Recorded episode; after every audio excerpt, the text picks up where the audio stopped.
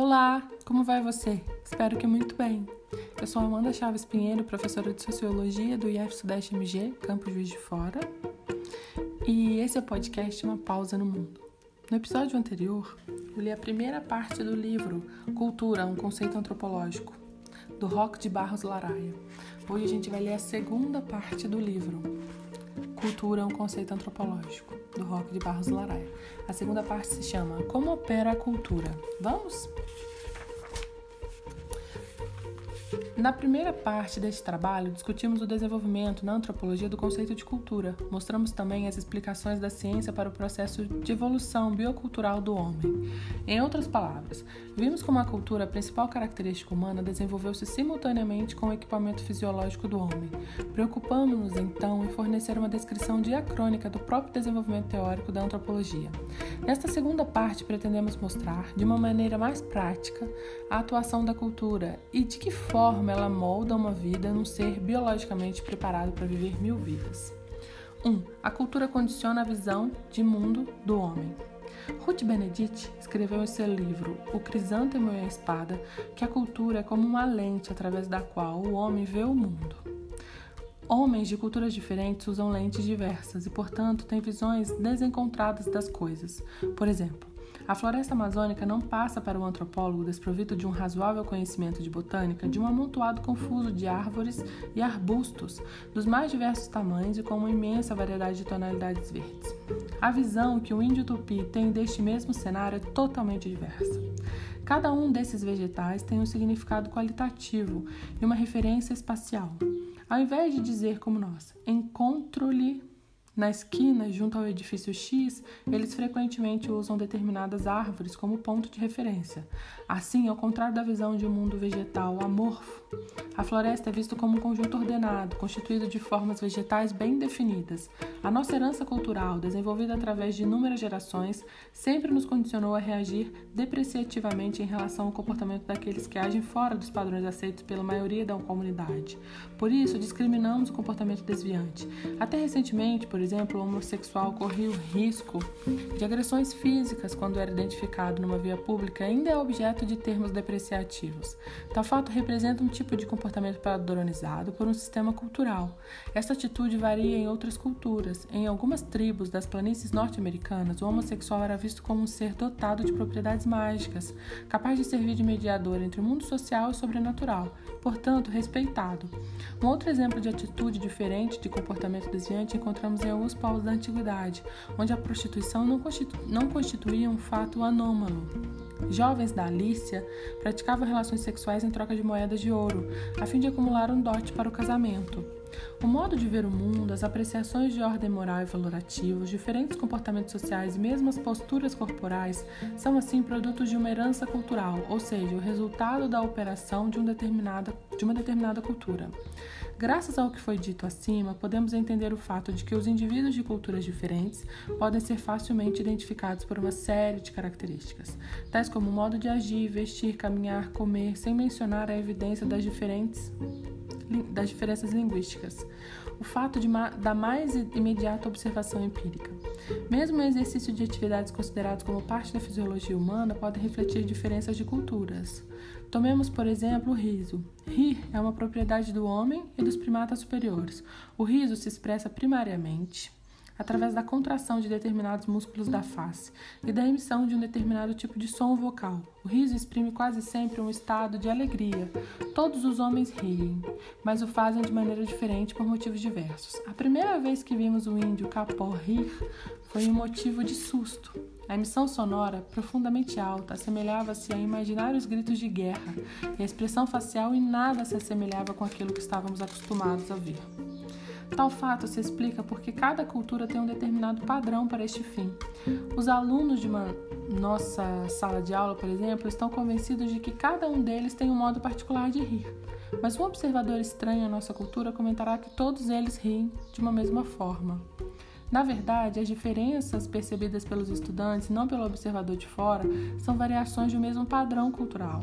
Por isto é que acreditamos que todos os japoneses riem de uma mesma maneira, temos a certeza de que os japoneses também estão convencidos de que o riso varia de indivíduo para indivíduo dentro do Japão e que todos os ocidentais riem de modo igual. Pessoas de culturas diferentes riem de coisas diversas. O repetitivo pastelão americano não encontra entre nós a mesma receptividade da comédia erótica italiana, porque em nossa cultura a piada deve ser temperada com uma boa dose de sexo e não melada pelo arremesso de tortas e bolos na face do adversário. Voltando ao japonês, riem muitas vezes por questões de etiqueta, mesmo em momentos evidentemente desagradáveis. Enfim, poderíamos continuar indefinidamente mostrando que o riso é totalmente condicionado pelos padrões culturais, apesar de toda a sua fisiologia. Ainda com referência às diferentes maneiras culturais de efetuar ações fisiológicas, podemos citar o clássico artigo de Marcel Mauss, Noção de Técnica Corporal na qual analisa as formas como os homens de sociedades diferentes sabem servir-se de seus corpos. Segundo Moço, podemos admitir com certeza que uma criança senta-se à mesa com os cotovelos junto ao corpo e permanece com as mãos no joelho quando não está comendo. Ela é inglesa. Um jovem francês não sabe mais se dominar. Ele abre os cotovelos em leque e apoia-os sobre a mesa. Não é difícil imaginar que a posição das crianças brasileiras nesta mesma situação pode ser bem diversa. Como exemplo dessas diferenças culturais em atos que podem ser classificados como naturais, Mo cita ainda as técnicas do nascimento e da obstetrícia. Segundo ele, Buda nasceu estando sua mãe, Maia, agarrada, reta, ao ramo de árvore. Ela deu à luz em pé. Boa parte das mulheres da Índia ainda dão à luz desse modo. Para nós, a posição normal é a mãe deitada sobre as costas, e os, entre os tupis e outros índios brasileiros, a posição é de cócoras. Em algumas regiões do meio rural existiam cadeiras especiais para o parto sentado. Entre essas técnicas pode-se incluir o chamado parto sem dor e provavelmente muitas outras modalidades culturais que estão à espera de um cadastramento etnográfico. Dentro de uma mesma cultura, a utilização do corpo é diferenciada em função do sexo. As mulheres sentam, caminham, gesticulam, etc., de maneiras diferentes das dos homens. Essas posturas femininas são copiadas pelos travestis. Resumindo, todos os homens são dotados do mesmo equipamento anatômico, mas a utilização do mesmo, ao invés de ser determinada geneticamente, todas as formigas de uma dada espécie usam seus membros uniformemente. Depende de um aprendizado, e esse consiste na cópia de padrões que fazem parte da herança cultural do grupo. Não pretendemos nos estender neste ponto porque os exemplos seriam inumeráveis, mas vamos acrescentar mais um exemplo. O homem recupera sua energia, sua força de trabalho através da alimentação. Esta é realizada de formas múltiplas e com múltiplos alimentos diferentes. É evidente e amplamente conhecida a grande diversidade gastronômica da espécie humana. Frequentemente, essa diversidade é utilizada para classificações depreciativas. Assim, no início do século, os americanos denominavam os franceses de comedores de rãs. Os índios capor discriminavam os timbiras, chamando-os pejorativamente de comedores de cobra. E a palavra potiguara pode significar realmente comedores de camarão. Mas resta uma dúvida linguística, desde que em tupi ela soa muito próximo da palavra que significa comedores de fezes. As pessoas não se chocam apenas porque as outras comem coisas diferentes, mas utilizam também pela maneira que agem à mesa. Como utilizamos garfos, surpreendemos-nos com o uso dos palitos pelos japoneses e das mãos por certos segmentos da nossa sociedade. Citação: Vida de parar, vida de descanso, comer de arremesso e dormir de balanço. Em algumas sociedades, o ato de comer pode ser público, em outras, uma atividade privada. Alguns rituais de boas maneiras exigem um forte arroto após a refeição, como sinal de agrado da mesma. Tal fato entre nós seria considerado, no mínimo, como um indicador de má educação. Entre os latinos, o ato de comer é um verdadeiro rito social, segundo o qual, em horas determinadas, a família deve todos sentar-se à mesa, com o chefe na cabeceira, e somente iniciar a alimentação, em alguns casos, após uma prece. Roger Kissing começa com uma parábola, parábola que aconteceu ser verdadeira. Uma jovem da Bulgária ofereceu um jantar para os estudantes americanos, colegas de seu marido, e entre eles foi convidado um jovem asiático. Após os convidados terem terminado seus pratos, a anfitriã perguntou quem gostaria de repetir pois uma anfitriã búlgara que deixasse os seus convidados se retirassem famintos estava desgraçada. O estudante asiático aceitou um segundo prato e um terceiro, enquanto a anfitriã ansiosamente preparava mais comida na cozinha. Finalmente, no meio de seu quarto prato, o estudante caiu ao solo, convencido de que agiu melhor do que insultar a anfitriã pela recusa de comida que lhe era oferecida, conforme o costume de seu país. Esta parábola, acrescenta Kissing, reflete a condição humana. O homem tem despendido grande parte da sua história na Terra, separado em pequenos grupos, cada um com sua própria linguagem, sua própria visão de mundo, seus costumes e expectativas. O fato de que o homem vê o mundo através da sua cultura tem como consequência a propensão em considerar o seu modo de vida como o mais correto e o mais natural. Tal tendência, denominada etnocentrismo, é responsável em seus atos extremos pela ocorrência das numerosos conflitos sociais. O etnocentrismo, de fato, é um fenômeno universal. É comum a crença de que a própria sociedade é o centro da humanidade, ou mesmo a sua única expressão. As autodenominações de diferentes grupos refletem esse ponto de vista. Os Cheyenne, índios das planícies norte-americanas, se autodenominavam os entes humanos. Os Akuaia, Akuawa grupo tupi do Sol do Pará consideravam-se homens. Os esquimós também se denominavam os homens. Da mesma forma, os navarros se intitulavam o povo. Os australianos chamavam as roupas de pele de fantasmas, pois não acreditavam que os ingleses fossem parte da humanidade. E os nossos chavantes acreditam que o seu território tribal está situado bem no centro do mundo. É comum, assim, a crença do povo eleito, predestinado por seres sobrenaturais para ser superior aos demais. Tais crenças contêm o germe do racismo, da intolerância, frequentemente são utilizados para justificar a violência praticada contra os outros. A dicotomia nós e os outros expressa em níveis diferentes essa tendência. Dentro de uma mesma sociedade, a divisão ocorre sob a forma de parentes e não parentes. Os primeiros são melhores por definição e recebem um tratamento diferenciado. A projeção dessa dicotomia para o plano extragrupal resulta nas manifestações nacionalistas ou formas mais extenuadas de xenofobia. O ponto fundamental de referência não é a humanidade, mas o grupo. Daí a reação, ou pelo menos a estranheza em relação aos estrangeiros. A chegada de um estranho em determinadas comunidades pode ser considerada como a quebra da ordem social ou sobrenatural. O xamã Suruí índios tupi do Pará defumam com seus grandes charutos com seus grandes charutos rituais os primeiros visitantes da aldeia a fim de purificá-los e torná-los inofensivos. O costume de discriminar os que são diferentes porque pertencem a outro grupo pode ser encontrado mesmo dentro de uma sociedade. A relação de parentesco consanguíneo afim pode ser tomada como exemplo. Entre os romanos, a maneira de neutralizar os inconvenientes da afinidade consistia em transformar a noiva em consanguínea, incorporando-a no clã do noivo pelo, qual, pelo, ritual, pelo do ritual de carregá-la através da soleira da porta ritual este perpetuado por Hollywood. A noiva japonesa tem a cabeça coberta por um véu alto que esconde os chifres, que representam a discórdia a ser implantada na família do noivo com o início da relação afim.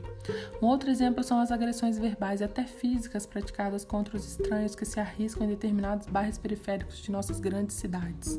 Comportamentos etnocêntricos resultam também em apreciações negativas dos padrões culturais de povos diferentes. Práticas de outros sistemas culturais são catalogadas como absurdas, deprimentes e imorais. 2. A cultura interfere no plano biológico? Vimos acima que a cultura interfere na satisfação das necessidades fisiológicas básicas. Veremos agora como ela pode condicionar outros aspectos biológicos e até mesmo decidir sobre a vida e a morte dos membros do sistema. Comecemos pela reação oposta ao etnocentrismo, que é a apatia. Em lugar da superestima dos valores de sua própria sociedade, numa dada situação de crise, os membros de uma cultura abandonam a crença nesses valores e, consequentemente, perdem a motivação que os mantém unidos e vivos. Diversos exemplos dramáticos desse tipo de comportamento anômico são encontrados em nossa própria história. Os africanos, removidos violentamente de seu continente, ou seja, do seu ecossistema, de seu contexto cultural, e transportados como escravos para uma terra estranha, habitada por pessoas de fenotipia, costumes e línguas diferentes, perdiam toda a motivação de continuar vivos. Muitos foram os suicídios praticados e outros acabavam sendo mortos pelo mal que foi denominado de banzo, traduzido como saudade. O banzo é de fato uma forma de morte decorrente da apatia. Foi também a apatia que dizimou parte da população Kaingang de São Paulo, pelo que teve seu território invadido pelos construtores da Estrada de Ferro Noroeste. Ao perceberem que seus recursos tecnológicos e mesmo seus seres sobrenaturais eram impotentes diante do poder da sociedade branca, esses índios perderam a crença em sua sociedade. Muitos abandonaram a tribo, outros simplesmente esperaram pela morte que não tardou. Entre os índios Capor, grupo tupi do Maranhão, acredita-se que se uma pessoa vê um fantasma, ela logo morrerá.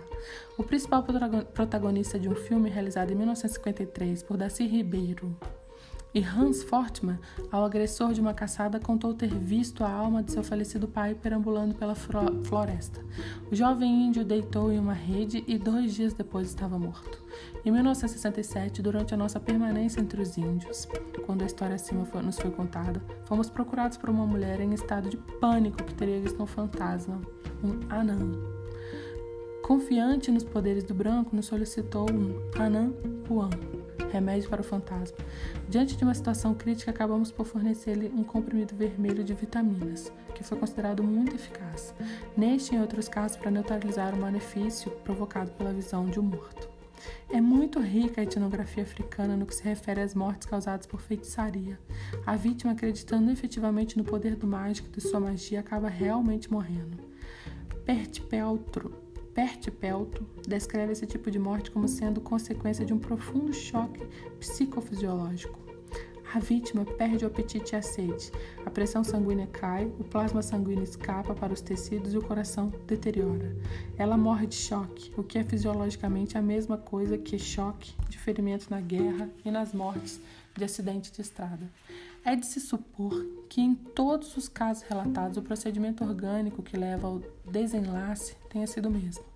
Deixando de lado estes exemplos mais dramáticos sobre a atuação da cultura sobre o biológico, podemos agora nos referir a um campo que vem sendo amplamente estudado, o das doenças psicossomáticas.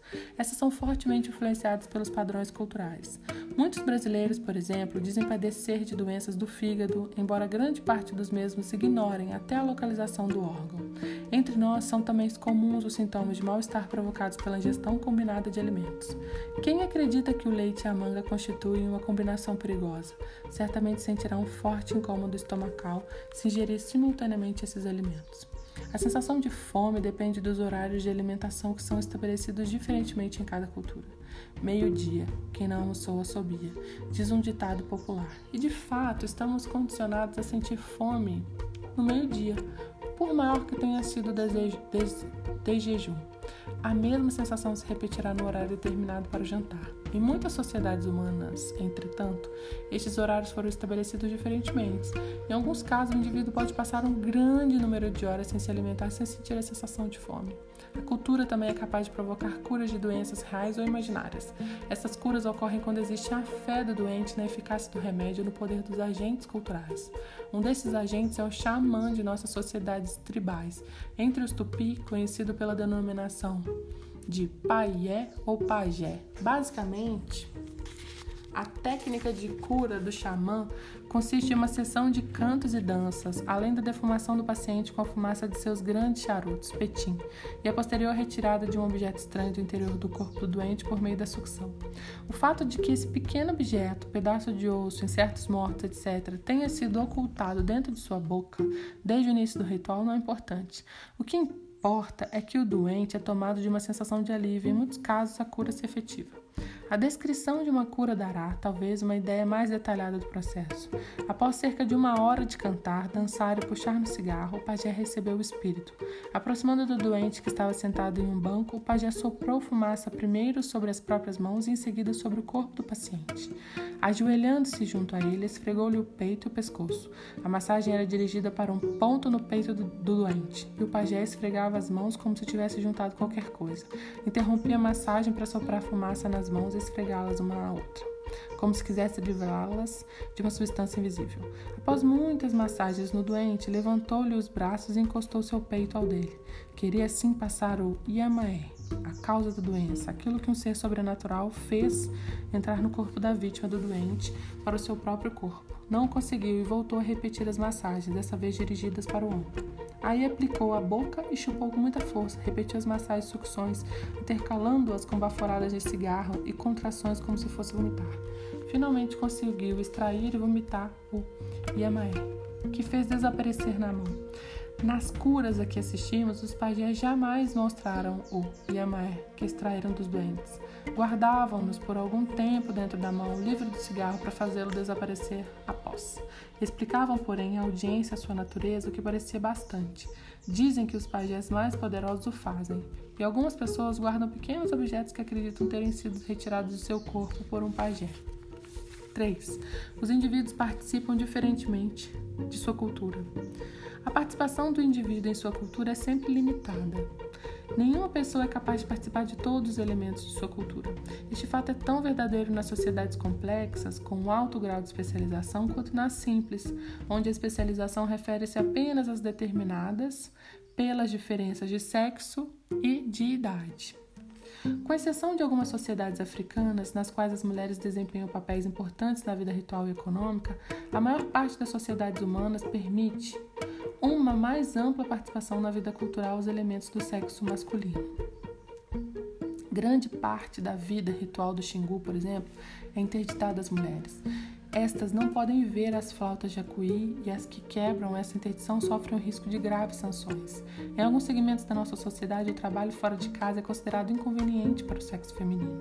Como já discutimos esse tema na primeira parte do trabalho, quando tratamos de determinismos biológicos, vamos nos limitar a uma discussão mais ampla das restrições decorrentes das categorias etárias. É óbvio que a participação de um indivíduo em uma cultura depende de sua idade, mas é necessário saber que essa afirmação permite dois tipos de explicação, uma de ordem cronológica e outra estritamente cultural. Existem limitações que são objetivamente determinadas pela idade. Uma criança não está apta a exercer certas atividades próprias de adultos, da mesma forma que um velho já não é capaz de realizar algumas tarefas. Estes impedimentos decorrem geralmente da incapacidade do desempenho de funções que dependem da força física ou agilidade, como as referentes à guerra, à caça, etc.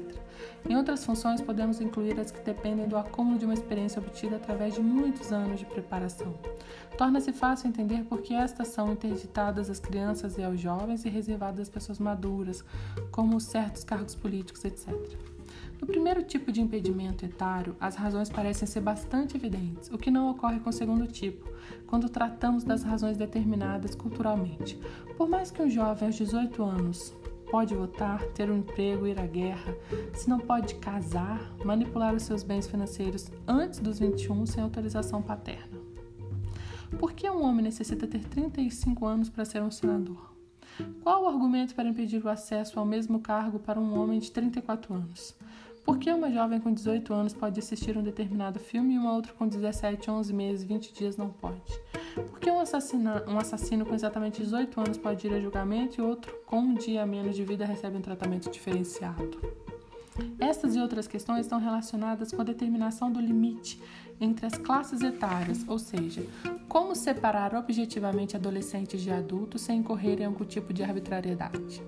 Os grupos tribais utilizam métodos mais evidentes para estabelecer essa distinção. Uma moça é considerada adulta logo após a primeira menstruação, podendo a seguir exercer plenamente todos os papéis femininos. Em contrapartida, pode-se afirmar que é evidente que uma jovem de 12 ou 13 anos não está ainda adequadamente socializada para exercer esses papéis numa sociedade complexa. Mesmo, mas mesmo numa sociedade simples, a determinação idêntica para um jovem do sexo masculino não parece ser tão fácil. Provavelmente depende do desempenho individual dos candidatos a um novo status. Mas qualquer que seja a sociedade, não existe a possibilidade de um indivíduo dominar todos os aspectos de sua cultura. Isto porque, como afirmou Marion Levy Jr., nenhum sistema de socialização é idealmente perfeito. Em nenhuma sociedade são todos os indivíduos igualmente bem socializados ninguém é perfeitamente socializado. O indivíduo não pode ser igualmente familiarizado com todos os aspectos da sua sociedade, pelo contrário, ele pode permanecer completamente ignorante a respeito de alguns aspectos. Exemplificando, Einstein era um gênio da física, um medíocre violinista e provavelmente seria um completo desastre como pintor. O importante, porém, é que deve existir um mínimo de participação do indivíduo na pauta de conhecimento da cultura, a fim de permitir a sua articulação com os demais membros da sociedade. Todos necessitam saber como agir em determinadas situações e também como prever o comportamento dos outros. Somente assim é possível o controle de determinadas ações. Apesar disso tudo, há sempre o risco de perda do controle da situação, porque em nenhuma sociedade todas as condições são previsíveis e controladas. De fato, os indivíduos podem perder o controle da situação, embora na maioria dos casos isso não seja verdadeiro. E não é porque o conhecimento mínimo referido abrange um certo número de padrões e comportamentos que são regulares, portanto, permitem revisão. Todos os membros de nossa sociedade sabem que uma forma cortês de solicitar algum tipo de favor é de perceber o pedido com a expressão por favor. Sabem também da necessidade de agradecer formalmente o atendimento conseguido com as palavras muito obrigado, sob a pena de não mais conseguir nada do seu interlocutor se esquecerem de pronunciar estes simples vocábulos. Essas palavras, pois, fazem parte dos nossos padrões de comportamento e ignorá-las significa o rompimento de uma regra e, consequentemente, a impossibilidade de prever a resposta. Assim, a solicitação de um favor em termos imperativos pode provocar, entre outras, as seguintes ações: o interlocutor atende ao pedido, finge não ouvir o pedido, nega em termos ríspidos atender ao pedido ou retruca com um forte palavrão. Essas alternativas somente ocorrem porque foram rompidos padrões de comportamento que asseguravam a possibilidade de uma previsão. Tomemos ainda como exemplo os nossos termos de parentescos. Se uma pessoa denomina outra de pai, ela espera um determinado tipo de comportamento que geralmente a beneficia, da expressão popular, negócio de pai para filho. As pessoas sabem como agir e podem prever a ação do outro, mesmo quando diante de um pai com o qual nunca teve um contato anterior. Um candidato a um emprego sabe que o empregador dispõe apenas de duas alternativas básicas: conceder-lhe o lugar ou não. A surpresa ocorrerá apenas se o empregador agir de maneira inusitada, não prevista pelas duas possibilidades de resposta. Nem sempre, porém, a falta de comunicação acontece porque um padrão de comportamento foi quebrado, mas porque às vezes os padrões não cobrem todas as situações possíveis. Tal, tal fato ocorre em períodos de mudança cultural e principalmente quando estes são determinados por forças externas quando surgem fatos inesperados e difícil manipulação. São situações sem precedentes e que, portanto, não são controladas pelo conjunto de regras ordinárias. Nem sempre os indivíduos envolvidos conseguem utilizar sua tradição cultural para contorná-la sem provocar conflitos. Alan Bells transcreve um texto de Robert Murphy acerca dos índios Munduruku, localizado no Rio Madeira, que serve de exemplo para esse tipo de situação. Isto ocorreu ao jovem chefe Munduruku, quando chegou chamado B-Boy. Ele era o filho de um chefe, mas tinha sido educado por um comerciante brasileiro e se sentia superior a seus companheiros. Foi o comerciante que o nomeou de capitão de Gabitutu. O papel de capitão consistia em servir de intermediário entre o grupo e as necessidades de comercialização do caucho por parte de comerciantes.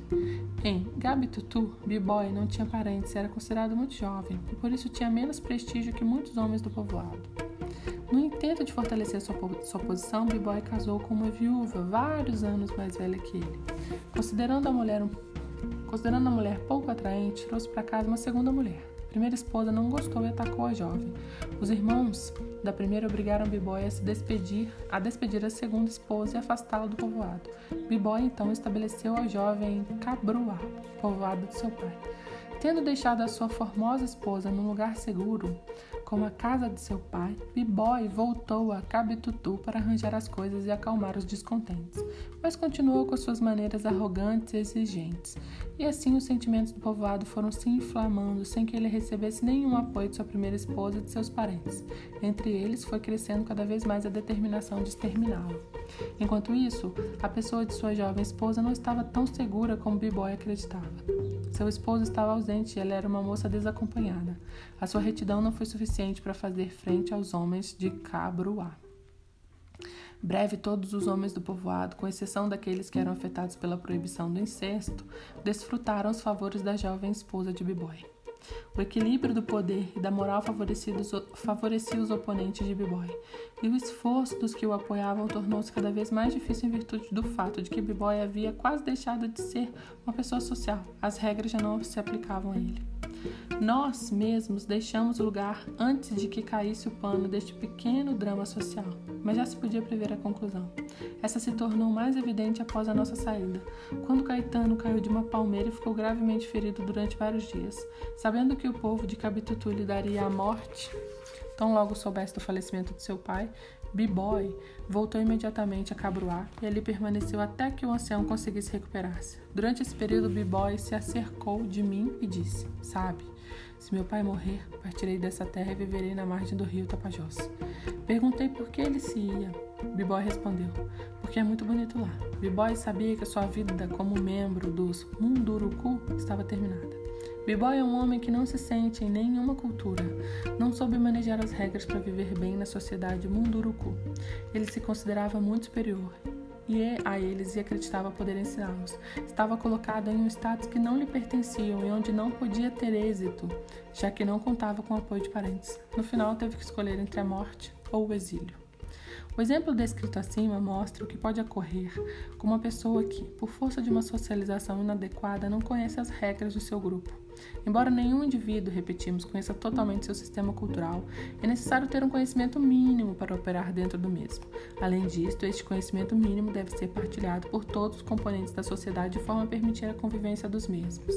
Um médico pode desconhecer qual a melhor época do ano para o plantio de feijão. Um lavrador certamente desconhece as causas de certas anomalias celulares, mas ambos conhecem as regras que regulam a chamada etiqueta social, no que se refere às formas de cumprimento entre as pessoas de uma mesma sociedade. 4. A cultura tem uma lógica própria. Já foi o tempo em que se admitia existirem sistemas culturais lógicos e sistemas culturais pré-lógicos. Levi Brum em seu livro, A Mentalidade Primitiva admitia mesmo que a humanidade podia ser dividida entre aqueles que possuíam o pensamento lógico e, os que estavam numa fase pré-lógica. Tal afirmação não encontrou, por parte dos pesquisadores de campo, qualquer confirmação empírica. Todo sistema cultural tem sua própria lógica e não passa de um ato primário de etnocentrismo tentar transferir a lógica de um sistema para outro. Infelizmente, a tendência mais comum é de considerar lógico apenas o próprio sistema e atribuir aos demais um grau, um alto grau de racionalismo. A coerência de um hábito cultural somente pode ser analisada a partir do sistema que pertence. Um trabalho fundamental para a compreensão deste problema é o livro de Claude Lévi-Strauss, pensamento selvagem, que refuta a abordagem evolucionista de que a sociedade simples dispõe de um pensamento mágico que antecede o científico e, portanto, lhe é inferior. O pensamento mágico, diz Levi-Strauss, não é um começo, um esboço, uma iniciação, a parte de um todo que não se realizou. Forma um sistema bem articulado, independente deste outro sistema que constituirá a ciência, salvo a analogia formal que as aproxima, que faz do primeiro uma expressão metafórica do segundo. Assim, ao invés de um contínuo de um contínuo magia, religião e ciência, temos de fato sistemas simultâneos e não sucessivos na história da humanidade. A ciência não depende da dicotomia entre os tipos de pensamento citados acima, mas de instrumentos de observação. Pois, como enfatizou Levi-Strauss, o sábio nunca dialoga com a natureza pura.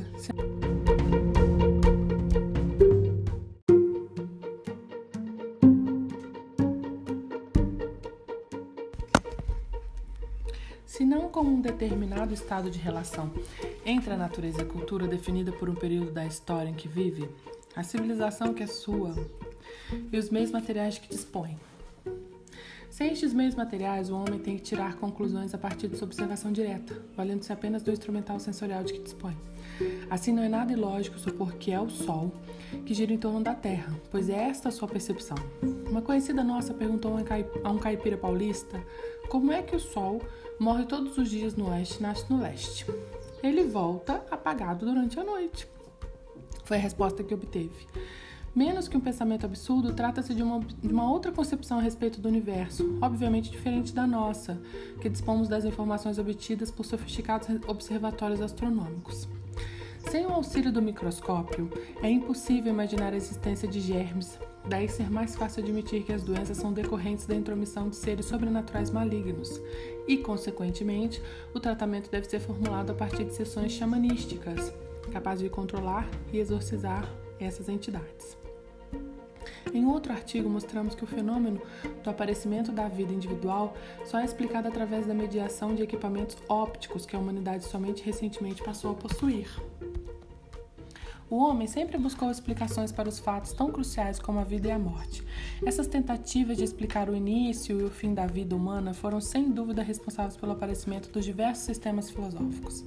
Explicar a vida implica a compreensão dos fenômenos da concepção do nascimento. Estas são importantes para a ordem social. Da explicação que o grupo aceita para a reprodução humana resulta o sistema de parentesco que vai regulamentar todo o comportamento social. Nem sempre as relações de causa e efeito são percebidas da mesma maneira por homens de culturas diferentes. E hoje todos sabem que o homem só pode, só pode compreender o mistério da vida quando dispõe de instrumentos que lhe permitem desvendar o mundo do infinitamente pequeno. O homem tribal não possuía microscópios e teve que construir a partir de suas simples observações as teorias que durante séculos e ainda hoje têm a validade das verdades científicas. Para os habitantes das Ilhas Tróbria, no Pacífico, Não existe nenhuma relação entre a cópula e a concepção. Sabem apenas que uma jovem não deve mais ser virgem para ser penetrada por um espírito de sua linhagem materna, que vai gerar em seu útero uma criança. Essa criança estará ligada por laços de parentesco apenas aos parentes da jovem, não existindo em Tróbria nenhuma palavra correspondente à que utilizamos para definir o pai. O homem que vive com a mulher será chamado pela criança por um termo que podemos traduzir como companheiro da mãe. Esta ideia de reprodução sexual não impediu que os habitantes de Trobriand notassem a semelhança física que ocorre entre a criança e o companheiro da mãe. A explicação encontrada foi de que a criança convive diariamente com aquele homem e dele copia os gestos, o modo de falar, as expressões faciais, dando a ilusão de uma semelhança. Além disso, deve-se considerar que o limitado estoque genético de um grupo excessivamente endogâmico não torna tão relevante a identidade física. Por outro lado, os índios G do Brasil correlacionam a relação sexual com a concepção, mas acreditam que só uma cópula é insuficiente para formar um novo ser. É necessário que o homem e a mulher tenham várias relações para que a criança seja totalmente formada e torne-se apta para o nascimento. O recém-nascido pertencerá tanto à família do pai como à da mãe. E se ocorrer que a mulher tenha um dado período que antecede ao nascimento, relações sexuais com outros homens, todos eles serão considerados pais da criança e agirão socialmente como tal. Outra é a concepção dos índios tupi, também do Brasil. Para estes, a criança depende exclusivamente do pai. Ela existe anteriormente como uma espécie de semente no interior do homem, muito tempo, mesmo antes do ato sexual, que a transferirá para o ventre da mulher. No interior desta, a criança se desenvolve sem estabelecer nenhuma relação consanguínea com a esposa do pai. A mulher não passa então de um recipiente próprio para o desenvolvimento de um novo ser, e ela será sempre uma parente afim, tanto de seu marido quanto de seu filho. Essa teoria permite o matrimônio entre meio-irmãos, isto é, jovens que tenham a mesma mãe e pais diferentes. As explicações encontradas pelos membros das diversas sociedades humanas, portanto, são lógicas e encontram sua coerência dentro do próprio sistema. Nunca é demais repetir o que o clássico trecho de Evans Pitcher, no qual explica como a ação da feitiçaria é entendida pela filosofia Zandi entre aspas. Considerada como um sistema de filosofia natural, ela, a feitiçaria, implica uma teoria de causas. A infelicidade resulta da, da feitiçaria, que trabalha em combinação com as forças naturais. Caso um homem receba uma chifrada de um búfalo, caso lhe caia na cabeça um celeiro cujos suportes tenham sido minados pelas térmitas, ou contraia uma meningite cérebro-espinhal, os azandes afirmarão que o búfalo, o celeiro ou a doença são causas que se conjugam com a feitiçaria para matar o homem.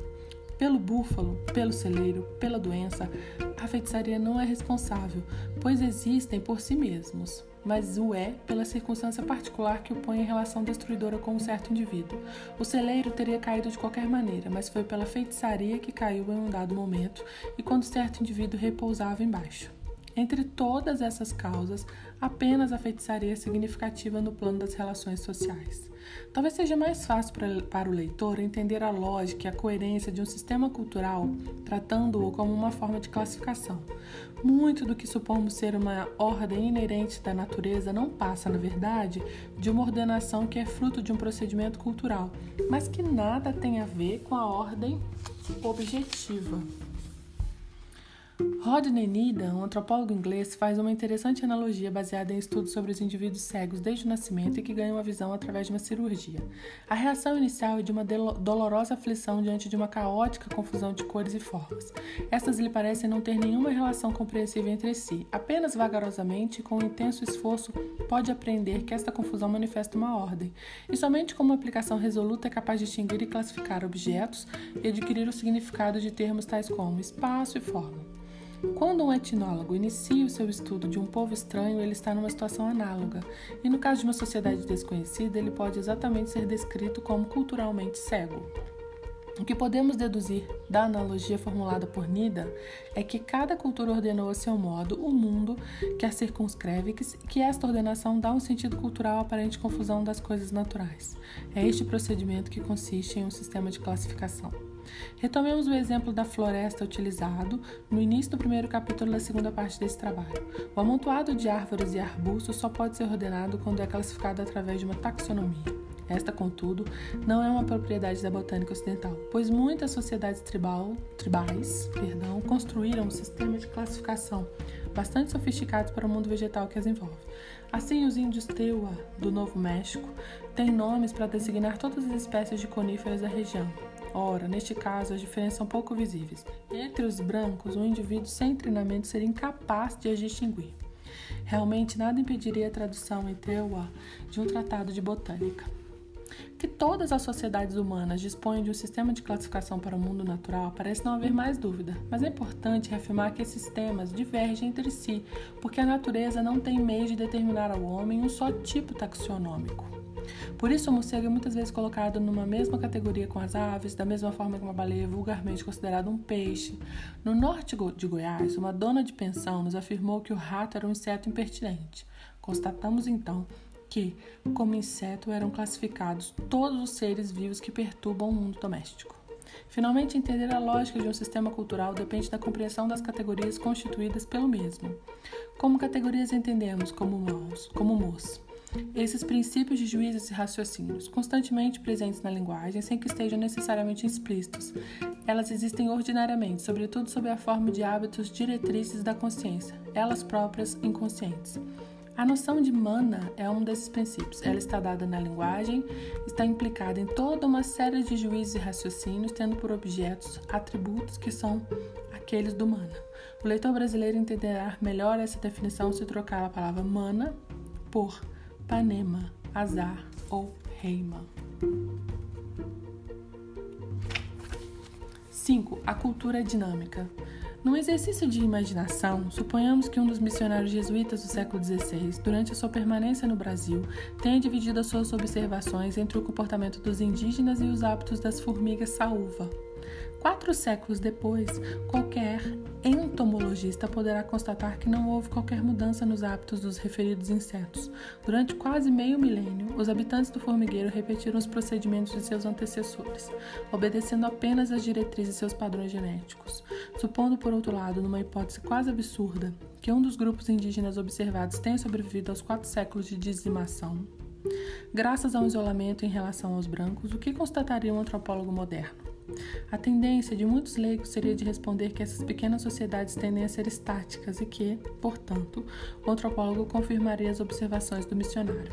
Essa tendência decorre do fato de que as chamadas sociedades simples dão realmente uma impressão de estaticidade. Por exemplo, em 1964 fotografamos um ritual xinguano e a foto foi posteriormente comparada a um desenho de von den Steinen, que ele esteve no esteve 80 anos antes. Dessa comparação, poderíamos ser levado tal a identidade existente entre os dois documentos, afirmar que não ocorreu modificação naquela sociedade no último século. Mas seria verdadeira tal dedução? Resposta negativa. Em primeiro lugar, porque os ritos religiosos situam-se entre as partes de uma sociedade que parecem ter uma menor velocidade de mudança. Em segundo lugar, porque a foto não cobre todas as variedades do ritual. Consideremos que, em vez do ritual xinguano, os dois documentos retratassem uma parte da missa católica. O aspecto apenas visual dos mesmos daria a falsa impressão de que não houve nenhuma mudança no ritual, e nós sabemos que essas mudanças ocorreram. A resposta do antropólogo seria, portanto, diferente da maioria dos leigos. O espaço de quatro séculos seria suficiente para demonstrar que a referida sociedade indígena mudou, porque os homens, ao contrário das formigas, têm capacidade de questionar os seus próprios hábitos e modificá-los. O antropólogo concordaria, porém, que as sociedades indígenas isoladas têm um ritmo de mudança menos acelerado do que o de uma sociedade complexa, atingida por sucessivas inovações tecnológicas. Esse ritmo indígena decorre do fato de que a sociedade está satisfeita com muitas de suas respostas ao meio e que são resolvidas por suas soluções tradicionais. Mas essa satisfação é relativa. Muito antes de conhecer o machado de aço, os nossos indígenas tinham a consciência da ineficácia do machado de pedra. Por isso, o nosso machado representou um grande item na atração dos índios. No Manifesto sobre a Aculturação, Resultado de um seminário realizado na Universidade de Stanford em 1953, os autores afirmam que qualquer sistema cultural está no contínuo processo de modificação. Assim sendo, a mudança que é inculcada pelo contato não representa um salto de um estado estático para um dinâmico, mas antes a passagem de uma espécie de mudança para outra. O contato muitas vezes estimula a mudança mais brusca, geral e rápida do que as forças internas. Podemos agora afirmar que existem dois tipos de mudança cultural: uma que é interna, resultante da dinâmica do próprio sistema cultural, e uma segunda, que é resultado do contato de um sistema cultural com outro. No primeiro caso, a mudança pode ser lenta, quase imperceptível para o observador que não tem o suporte de bons dados diacrônicos. O ritmo, porém, pode ser alterado por eventos históricos, tais como uma catástrofe, uma grande inovação tecnológica uma dramática situação de contato. O segundo caso, como vimos na afirmação do Manifesto sobre a Aculturação, pode ser mais rápido e brusco. No caso dos índios brasileiros, representou uma verdadeira catástrofe, mas também pode ser um processo menos radical, onde a troca de padrões culturais ocorre sem grandes traumas. Esse segundo tipo de mudança, além de ser o mais estudado, é o mais atuante na maior parte das sociedades humanas. É praticamente impossível imaginar a existência de um sistema cultural que seja afetado apenas pela mudança interna. Isso somente seria possível no caso, quase absurdo, de um povo totalmente isolado dos demais. Por isso, a mudança proveniente de causas externas mereceu sempre uma grande atenção por parte dos antropólogos. Para atendê-lo, foi necessário o desenvolvimento de um esquema conceitual específico. Surge então o conceito de aculturação, utilizado desde o início do século pela antropologia alemã e a partir de 1928 pelos antropólogos anglo-saxões. Através destes, o conceito atinge o nosso meio acadêmico, mas somente passa a ser utilizado amplamente a partir dos anos 50 depois que Eduardo Galvão apresentou o seu estudo de aculturação dos grupos indígenas brasileiros na primeira reunião brasileira de antropologia em 1953.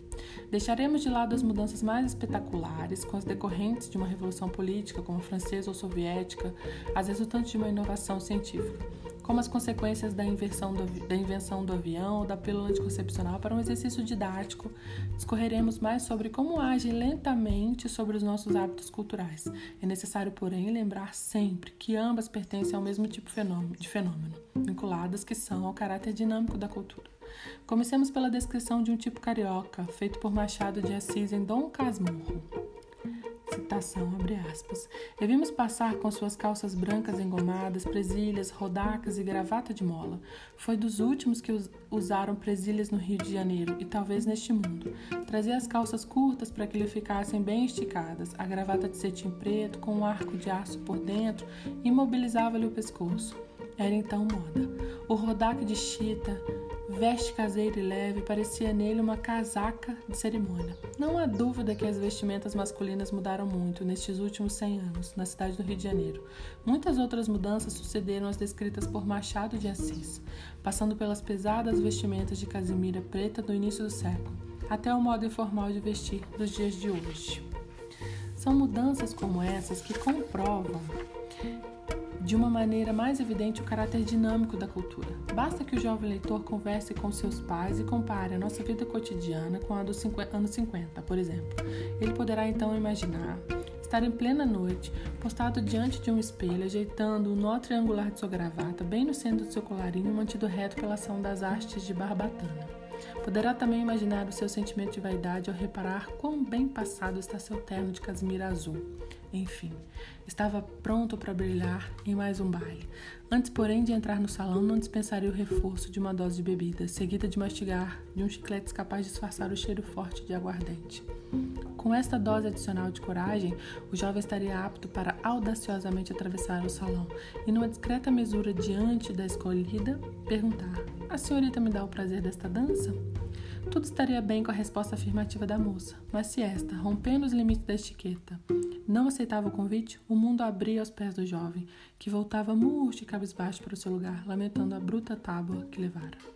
Um quarto de século depois, esse pequeno drama social era perfeitamente desconhecido para muitos, jo muitos jovens, que jamais compreenderão perfeitamente como era esse estranho ritual denominado baile. São essas aparentemente pequenas mudanças que cavam fosso entre as gerações, que faz com que os pais não se reconheçam nos filhos e estes se surpreendam com a caretice de seus progenitores, incapazes de reconhecer que a cultura está sempre mudando. O tempo constitui um elemento importante na análise de uma cultura. Neste mesmo quarto de século, mudaram-se os padrões de beleza, regras morais que eram vigentes passaram a ser consideradas nula. Hoje, uma jovem pode fumar, fumar em público, sem que sua reputação seja ferida. Ao contrário de sua mãe, pode ceder um beijo ao namorado em plena luz do dia. Tais fatos atestam que as mudanças de costume são bastante comuns. Entretanto, elas não ocorrem com a tranquilidade que descrevemos. Cada mudança, por menor que seja, representa o desenlace de numerosos conflitos. Isso porque, em cada momento das sociedades humanas, são palco do embate entre as tendências conservadoras e as inovadoras. As primeiras pretendem manter os hábitos inalterados, muitas vezes atribuindo os mesmos aos mesmos uma legitimidade de ordem sobrenatural. As segundas contestam sua permanência e pretendem substituí-las por novos procedimentos. Assim, uma moça pode fumar tranquilamente em público, mas isso somente é possível porque antes dela numerosos jovens suportaram as zombarias, as recriminações, até que essas se esgotaram diante de uma nova evidência. Por isso, no mesmo momento é possível encontrar numa mesma sociedade pessoas que têm juízos diametralmente opostos sobre um novo fato. Talvez seja mais fácil explicar a mudança raciocinando em termos de padrões ideais e padrões reais de comportamento. Nem sempre os padrões ideais podem ser efetivados. Neste caso, as pessoas agem diferentemente. Esta ação constitui os padrões reais, mas consideram que os seus procedimentos não são exatamente os mais desejados pela sociedade. Tomemos como exemplo as regras matrimoniais dos Tupi. Os índios Acauá Assurini, do sudoeste do Pará, consideram que um homem deve casar preferencialmente com a filha do irmão da mãe, ou com a filha da irmã do pai, ou ainda com a filha da irmã. Mas razões diversas, entre elas a da ordem demográfica, fazem com que nem sempre o homem encontre esposas dentro dessas categorias genealógicas. Assim, qualquer outro casamento é tolerado desde que a mulher não seja mãe, filha ou irmã do noivo. Em decorrência dessas regras, os Akauá Assurini classificam casamento segundo três tipos. O primeiro denominam de Katuetê, muito bom, e é referente a todas as uniões realizadas de acordo com as regras preferenciais relacionadas acima. O segundo é aquele que engloba todos os casamentos que não estão de acordo com as regras preferenciais, mas também não são proibidos e que são denominados de Katu, bom. Do ponto de vista estatístico, esse é o tipo de casamento mais comum. Finalmente, o terceiro tipo, denominado de Katui, é o referente às uniões dentro das categorias proibidas, ou seja, aquelas que levam ao rompimento da proibição do incesto. O fato de que a maioria dos matrimônios não corresponde ao ideal somente pode ser considerado uma mudança quando as pessoas, além de agirem diferentemente, começam a colocar em dúvida a validade do modelo. Tomemos agora um exemplo da nossa sociedade. No início dos anos 70, uma revista fez uma pesquisa sobre o comportamento sexual da mulher brasileira. O resultado indicou que existia uma porcentagem significativa que não agia de acordo com os padrões tradicionais da sociedade, ou seja, tornavam-se mais frequentes as relações sexuais pré-matrimoniais e o número de relações extraconjugais. A publicação desses resultados, mesmo deixando de lado a validade da amostra levantada na pesquisa, causou uma grande reação por parte de diferentes setores e a revista teve sua edição apreendida. Menos de 10 anos depois, uma outra revista repetiu a pesquisa com uma amostragem bem maior e os resultados foram mais significativos que o da, da vez anterior comprovaram enfaticamente uma mudança no comportamento feminino. Dessa vez, contudo, a reação não ocorreu e a revista circulou livremente. Tal fato significa, sem dúvida, a ocorrência de mudança nos padrões ideais da sociedade, de forma a ajudá-la aos eventos reais. Em outras palavras, a mudança chegou a uma tal dimensão que modificou o próprio padrão ideal. Concluindo, cada sistema cultural está sempre em mudança. Entender essa dinâmica é importante para atenuar o choque entre gerações e evitar comportamentos preconceituosos. Da mesma forma que é fundamental para a humanidade a compreensão das diferenças entre os povos de culturas diferentes, é necessário saber entender as diferenças que ocorrem dentro do mesmo sistema. Este é o único procedimento que prepara o homem para enfrentar serenamente este constante e admirável mundo novo do porvir. Esse foi Cultura, um conceito antropológico do Roque de Barros Laraia, um livro incrível, delicioso de ser lido, cheio de preciosidades. Para você que chegou até aqui e me escutou nesses dois podcasts, meu muito obrigada. Muito obrigada mesmo, de verdade. Foi uma alegria gravar esse áudio para você. Espero que você tenha aproveitado bastante. Um beijo e até a próxima!